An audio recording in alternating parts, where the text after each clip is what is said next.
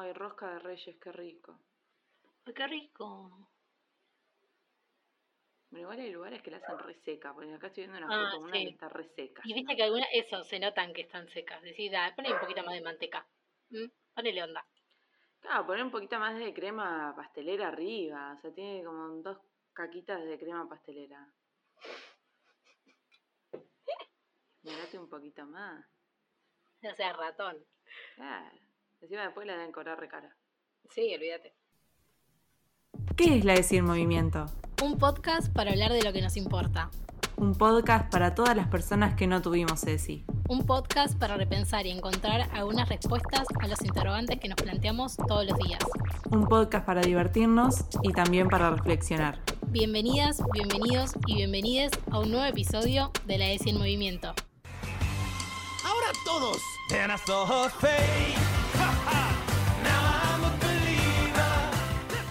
Arrancamos este 2022 cerrando la temporada 2 de la ESI en movimiento porque nosotras siempre vamos contra la corriente y cuando inicia un año nosotras cerramos una temporada.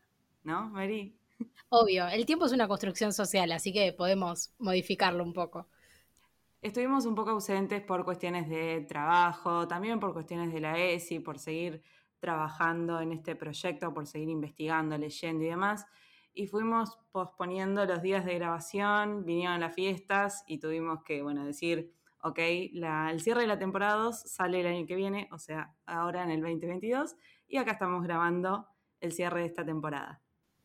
Lo bueno es que ustedes están ahí acompañándonos y escuchándonos, así que no nos sentimos tan culpables y sabemos que van a estar ahí esperando este episodio, que igual, por más que esté un poquito atrasado del calendario eh, de la gente normal, eh, está muy en tema para este momento, así que vamos a por eso.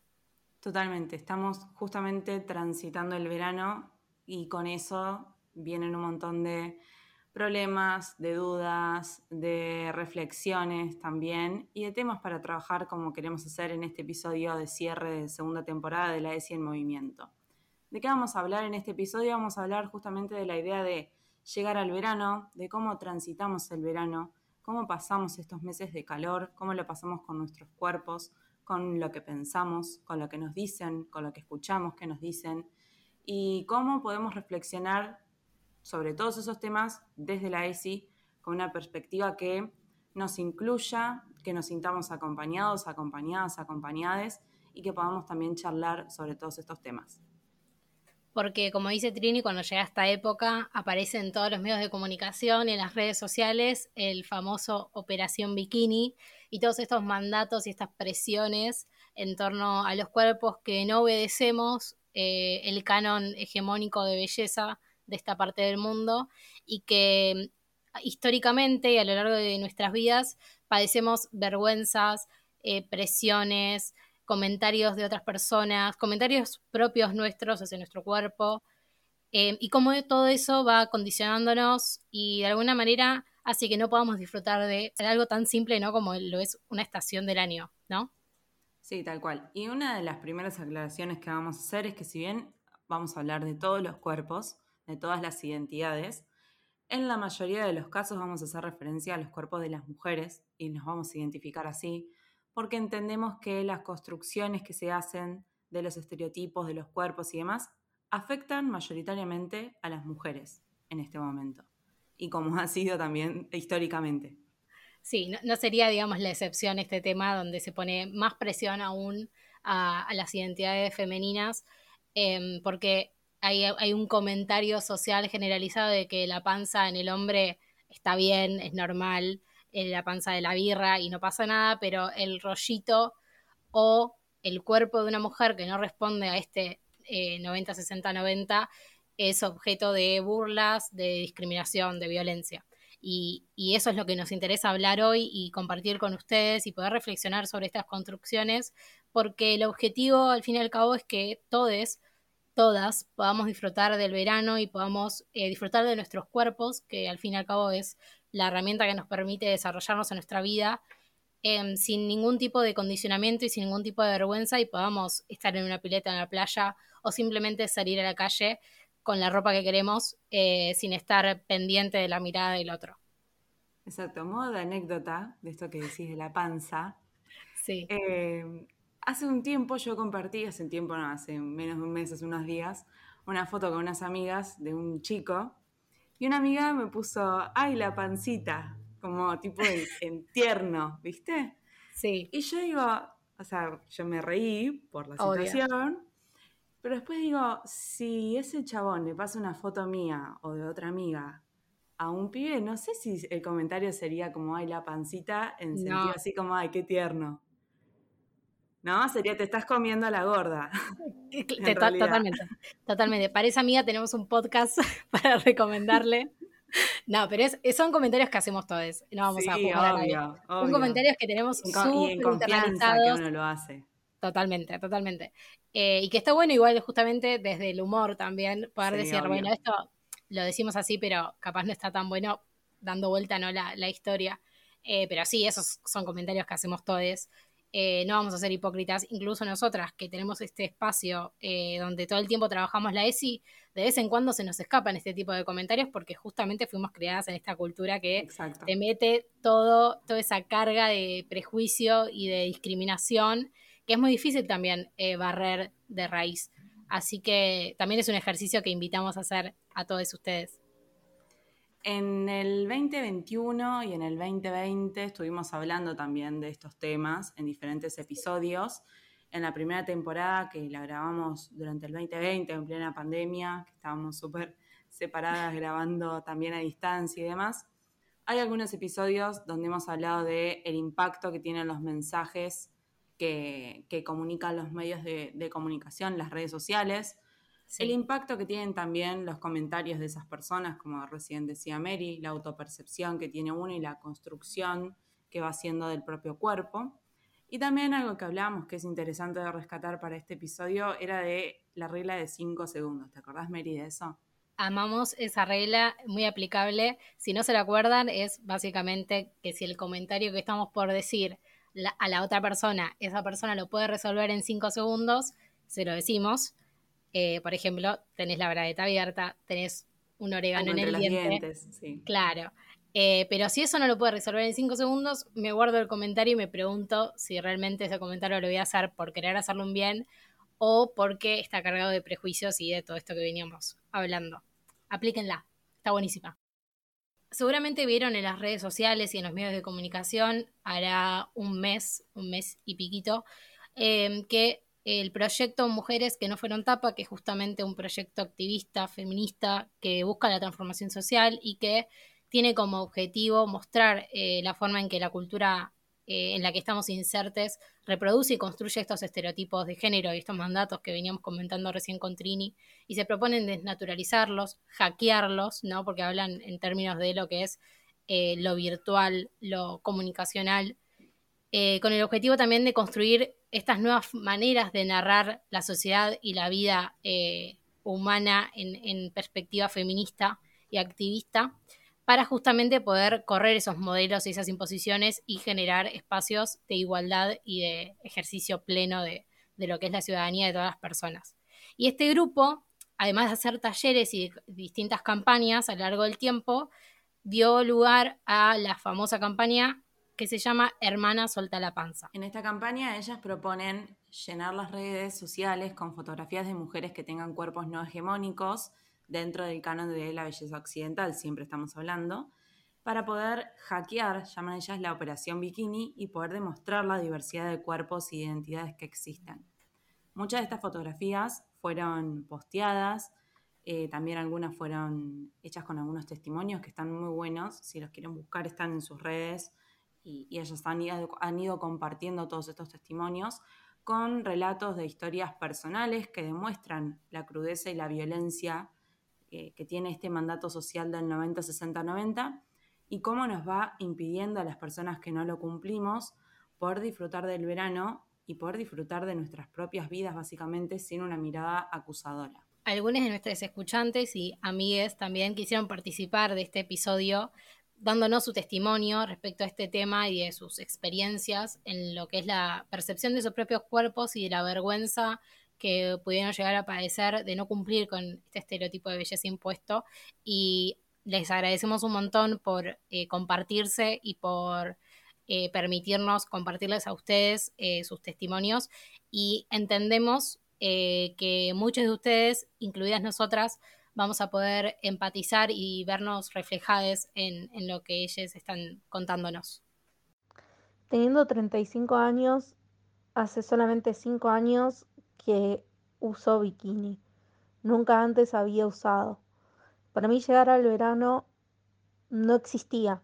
No era ni siquiera una meta que me, que me pudiera proponer. Sentía que estaba tan alejada de lo que significaba llegar al verano que jamás se me cruzaba por la cabeza. Simplemente sabía que tenía que atravesar el ser invitada a piletas o ir a las playas y usar remeras o mallas enterizas deportivas que me tapasen hasta la espalda. Creo que a veces se piensa que, los hombres, vamos a decir, heteros, cis, por decirlo de alguna forma, no, no sufrimos con esto de, del verano y en cierta forma hasta me da vergüenza quizás exteriorizarlo de esta manera o expresarlo como un problema, porque yo sé que la mirada no está puesta en nosotros, sino que son las mujeres las que realmente sufren esa llegada del verano con otra intensidad, ¿no? Porque toda la publicidad, toda la, cultura y la sociedad están puestas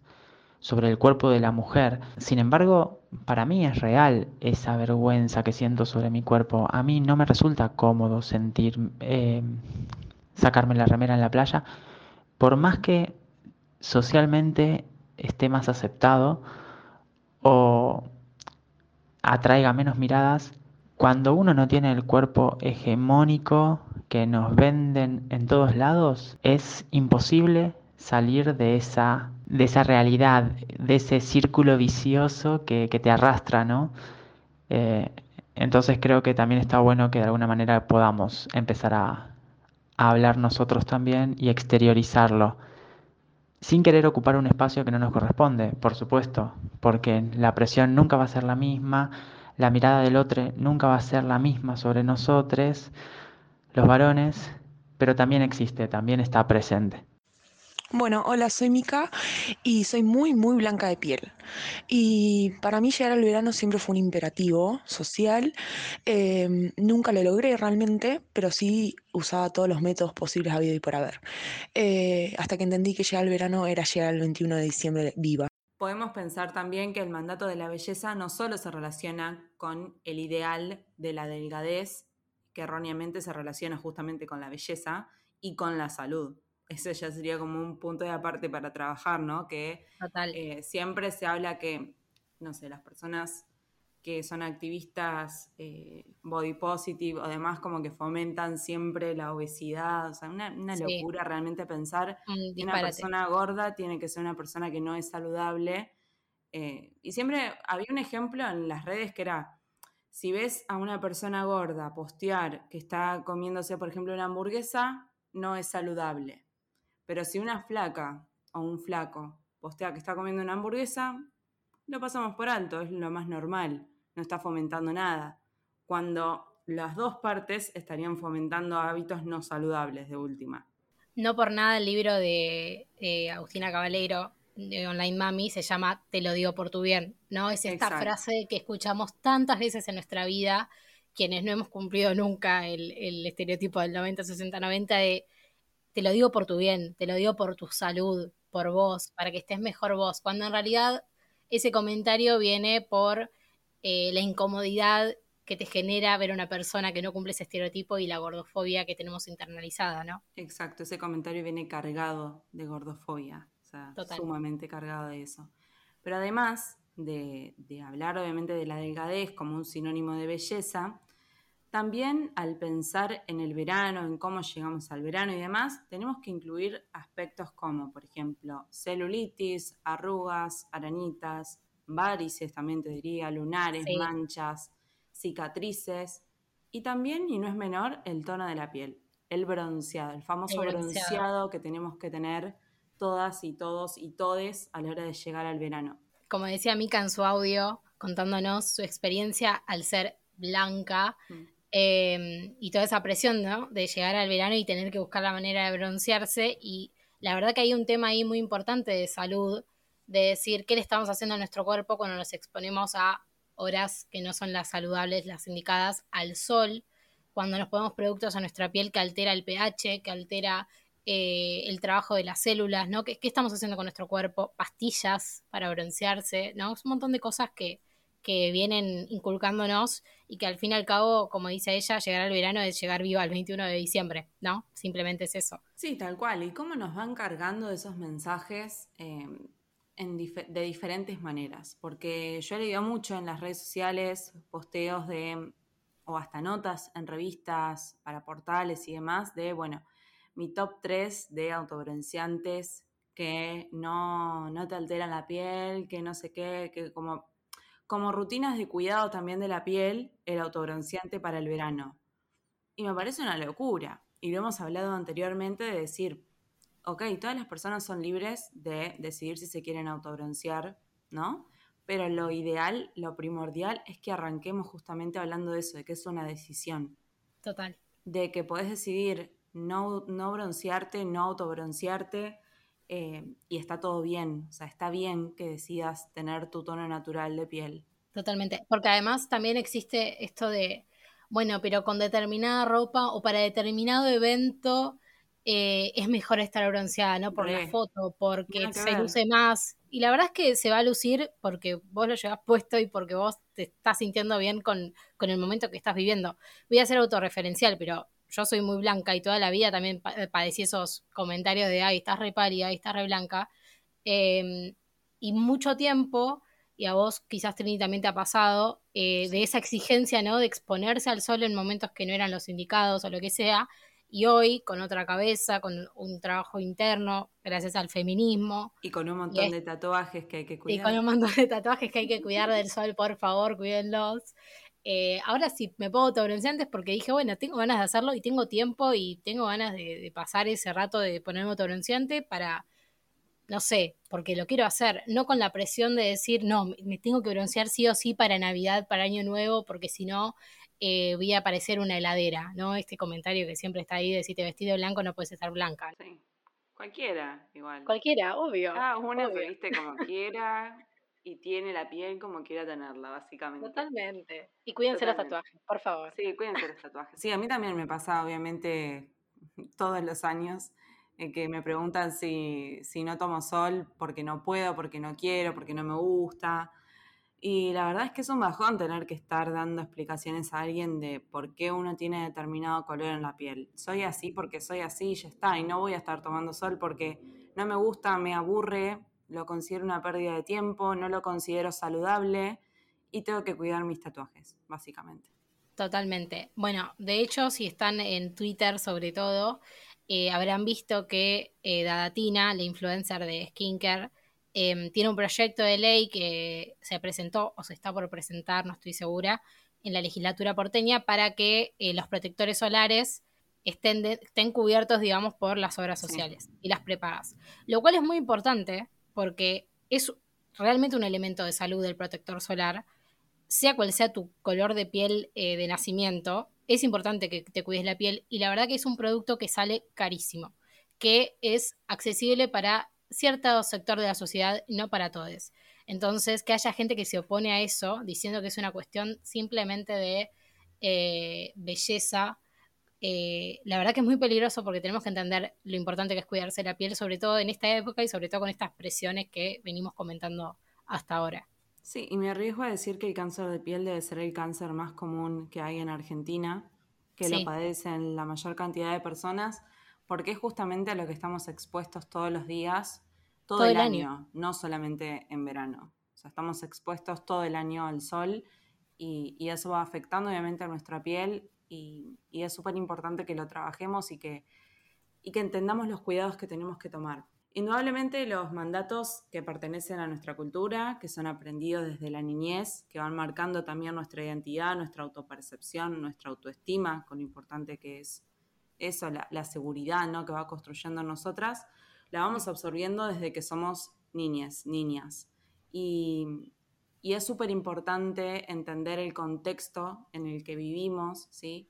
Y entender nosotros como adultos, como adultas, ¿qué estamos contándole a los niños y a las niñas, ¿no? ¿Qué, qué recorrido estamos haciendo para que esas personitas puedan ir entendiendo un poco el mundo en el que viven?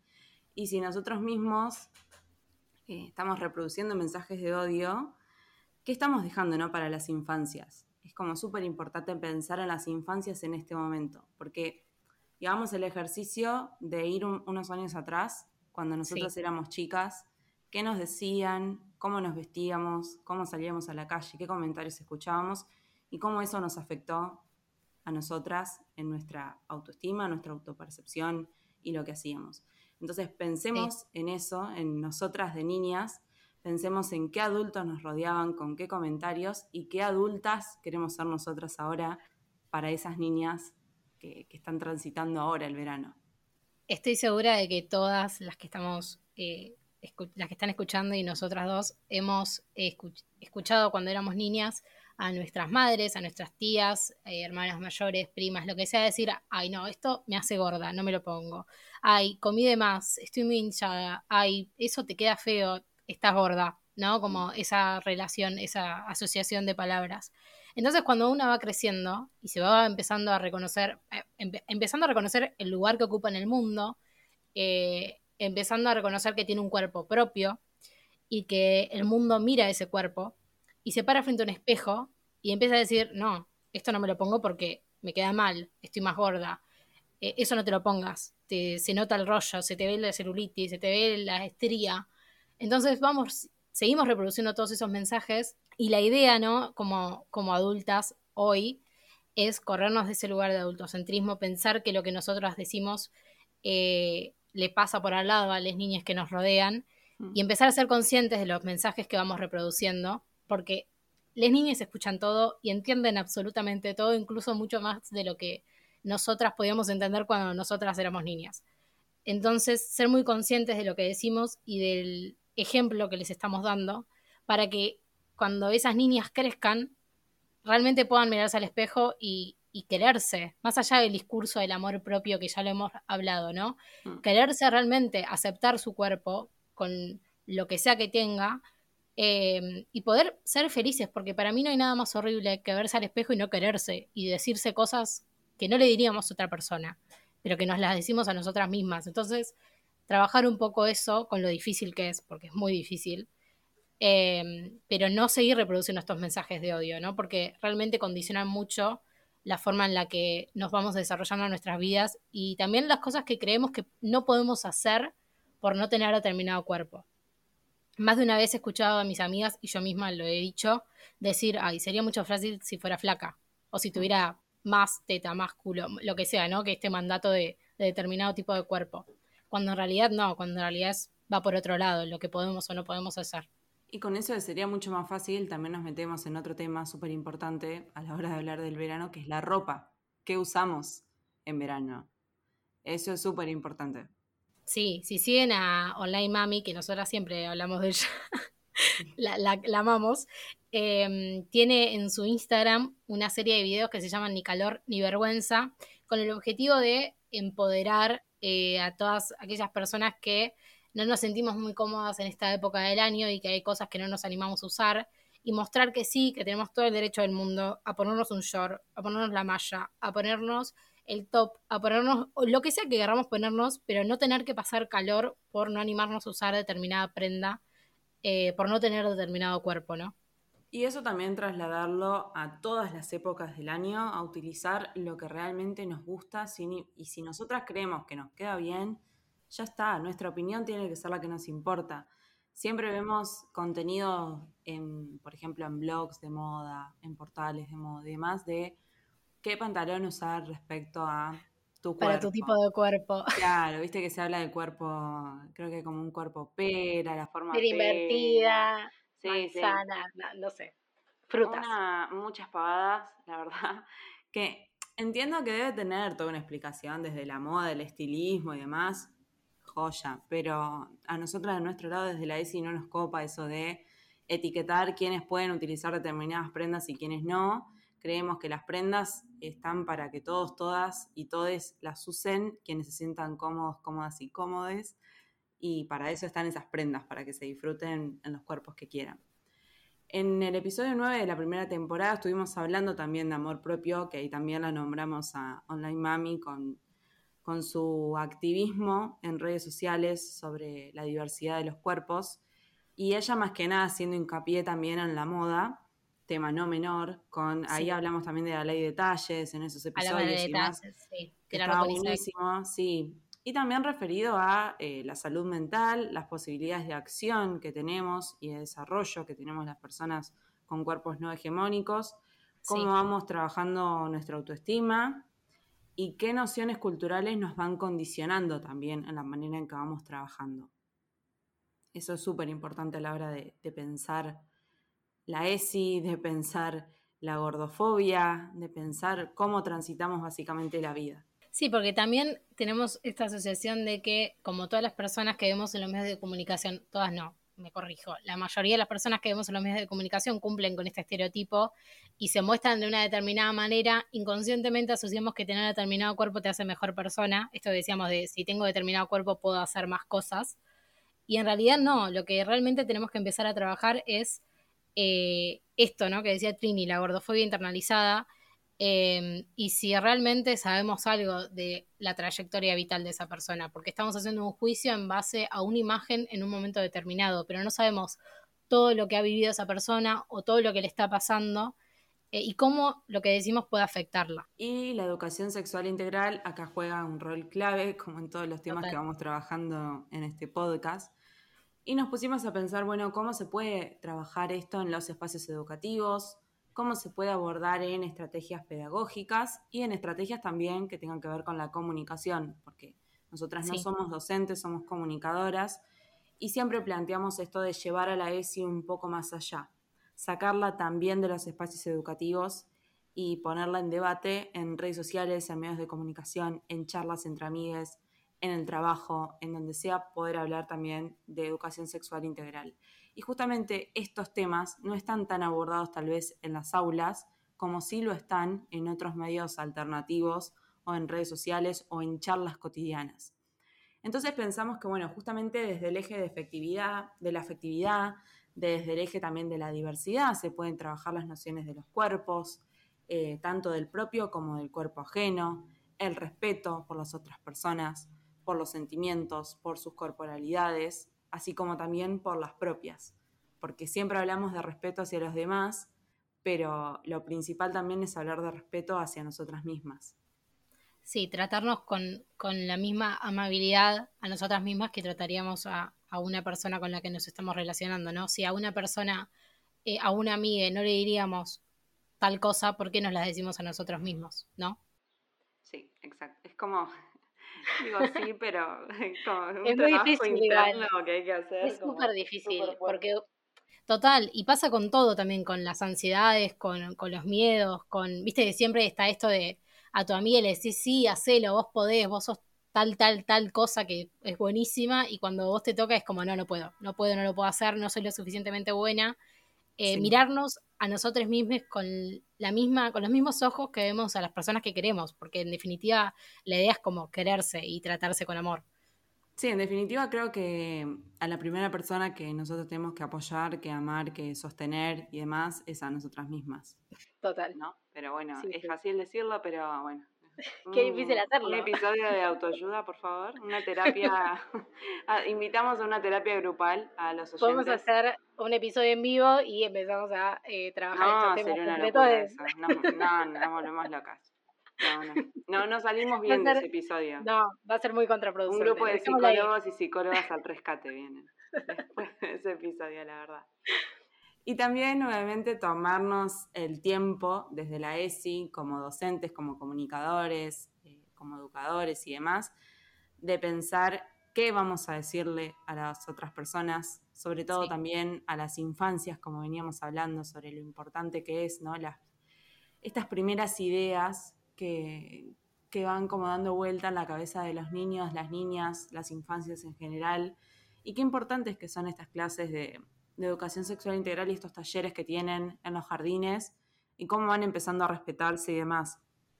Obviamente que deben seguir existiendo comentarios feos entre niñas y niños, como existieron en, nuestro, en nuestras épocas. Yo me acuerdo que la Sí. primera vez que a mí me dijeron gorda, pero me lo acuerdo, o sea, fue en el pasillo del jardincito, o sea, me lo acuerdo de que yo estaba yendo al baño y salió un chico más grande que me acuerdo su nombre y todo, o sea, sé quién es, y me empezó a mirar y me dijo gorda, o sea, ¿por qué?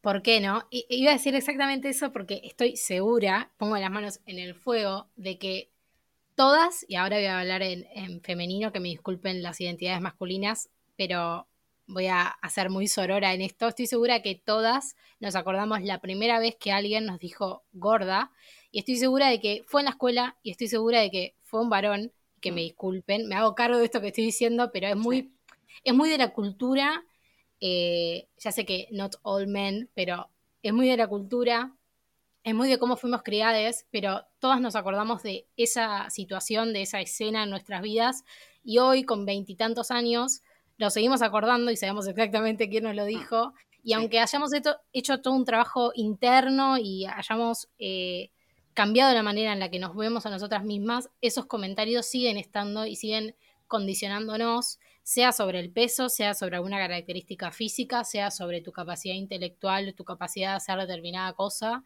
Entonces, los comentarios en la primera infancia, Generan muchas inseguridades. totalmente, esto que decíamos de, bueno, no, desde la visión adulta, no, bueno, no es tan importante, son niños, están No. jugando, esos comentarios quedan para toda la vida, y por más que sea dicho desde la inocencia de la niñez, es muy importante marcar que eso está mal en ese momento que se dice. Mm. Porque si no, ese niño que lo dice crece y lo sigue diciendo, sigue reproduciendo ese tipo de, de comentarios que eh, terminan por eh, esto, ¿no? Generar inseguridades. Sí, y además estoy segura también que todas nos acordamos cómo abordamos esa, ese momento, Sí, qué hicimos, a quién se lo contamos, cómo lo Sí. tomamos y demás. Me acuerdo que en mi caso la respuesta de mis papás fue, bueno, defendete Trini y pegale. Y eran dos los que me decían gorda. Este chico que me acuerdo que me dijo prim- la primera vez, era un año más grande que yo, por eso te digo, salió de, de su salita al pasillo a decirme gorda. O sea, ¿por qué? ¿Por qué? O sea, ¿por qué tanta maldad? Y el otro Sí. era compañero mío, que no solo me decía gorda, sino que era un chico muy violento, me pegaba. O sea, tenía como esa manía de pegarme. sí, sí. Y bueno, un día fui más violenta que él y, y lo agarré en el arenero y le pegué mucho, me acuerdo. Pero bueno, no sé, yo sé que no se... La violencia no se responde con más violencia, pero bueno, en este caso lo tuve que hacer. Yo me acuerdo que eh, era un compañero mío de, del mismo, de la misma, de la misma, del mismo salón y lo buchoneé y lo mandaron a penitencia y estoy muy orgullosa de haberlo hecho. Sí. No me arrepiento de nada. A mí no, me acuerdo que no me mandaron a dirección después de haberle pegado. O sea, yo creo que las maestras estaban contentas. Y otra cosa que nos parece muy importante, y esto es también desde nuestro lugar de comunicadoras, es qué consumimos y a quiénes elegimos seguir en las redes sociales, porque eso influye mucho en la manera en la que inconscientemente y conscientemente, porque es algo que hacemos todos, nos comparamos con estas personas que supuestamente en las redes sociales vemos que tienen una vida perfecta. Que Y no que eso- es así. Que no es spoiler. así. No existe. No es así, nadie tiene una vida perfecta, nadie es tan feliz, esa es la realidad, porque todos tenemos cosas en nuestra vida que no son perfectas y está bien. Para mí sería muy aburrido que nuestras vidas fueran tan perfectas, eh, porque básicamente no aprenderíamos y no habría crecimiento, ¿no? Pero eh, cerramos paréntesis.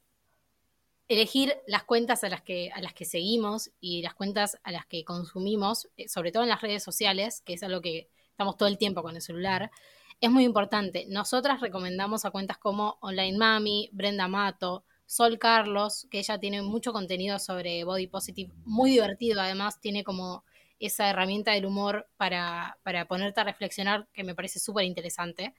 Eh, así que también eso, ¿no? Elegir qué, qué estamos consumiendo nos hace también ser más eh, amables con nosotras mismas y con nuestras vidas. Y vamos cerrando este episodio de cierre también de la segunda temporada de La ESI en Movimiento. Me gustaría cerrar, esto no estaba planeado, con algo que acabo de leer que Ah. Acaba de decir el Papa Francisco. Oh. Así que me gustaría que cerremos con esto como para plantear un tema para arrancar la segunda temporada, la tercera temporada, perdón. Francisco dijo, Dos cosas leer. La negación de la paternidad y de la ma- maternidad nos quita humanidad. Vemos una forma de egoísmo. Algunos no quieren tener hijos.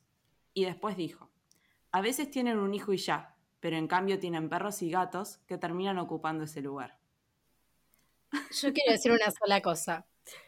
¿Cuál sería lo malo? ¿No? No, no, No o sé. ¿Cuántos hijos tiene el Papa Francisco?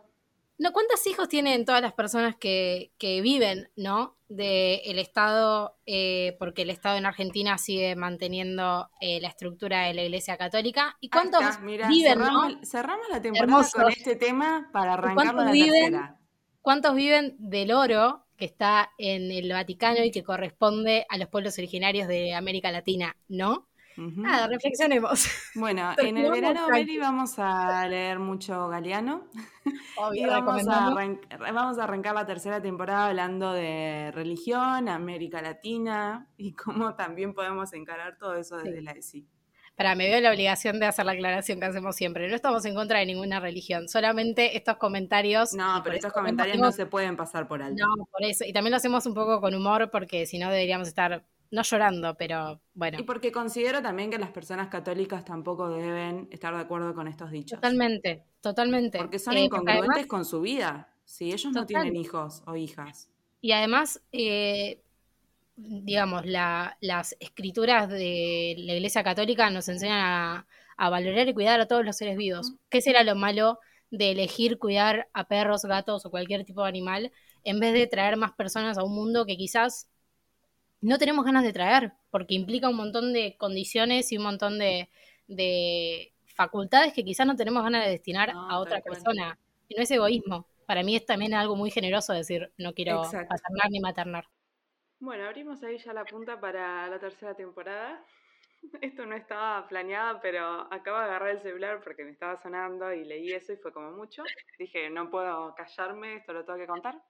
Menos Eh, mal que este podcast es sin cámara, porque Sí, no, y menos mal que quienes nos escuchan eh, son como nosotras. Entonces obvio, sí, sí. se deben estar riendo en este momento. Nos nos quieren así. Tal cual. Nada, les agradecemos muchísimo por haber estado ahí todo el año escuchándonos. Eh, fue un año lleno de desafíos para nosotras. Fue un año Sí. lleno de aprendizaje. Aprendimos un montonazo la una de la otra y también con eh, los invitados, las invitadas que tuvimos. Así que Y con los talleres. con los talleres que hicimos desde la ESI, eso fue genial. Esperemos Sí, este hermoso. 2022 nos encuentre con más talleres y, y que podamos empezar a sacar también a la ESI que no esté solo en los espacios educativos y que cope todo, que cope las redes, que cope los medios, que cope las empresas, las charlas entre amigues y todos los espacios. Totalmente. Y como saben, nos pueden seguir en Instagram, en arroba la Movimiento y en Twitter, arroba S Movimiento. Nos pueden escuchar en todas las plataformas de, de podcast, en YouTube también. Y cualquier tema, cualquier comentario, cualquier cosa que nos quieran compartir, lo pueden hacer y nosotras felices y vamos a estar debatiéndolo juntos. Volvemos dentro de muy poquito con más ESI en movimiento, hablando de los ejes de la ESI y demás, y también con más ESI en movimiento y mundo mágico de Harry Potter. Ahora todos.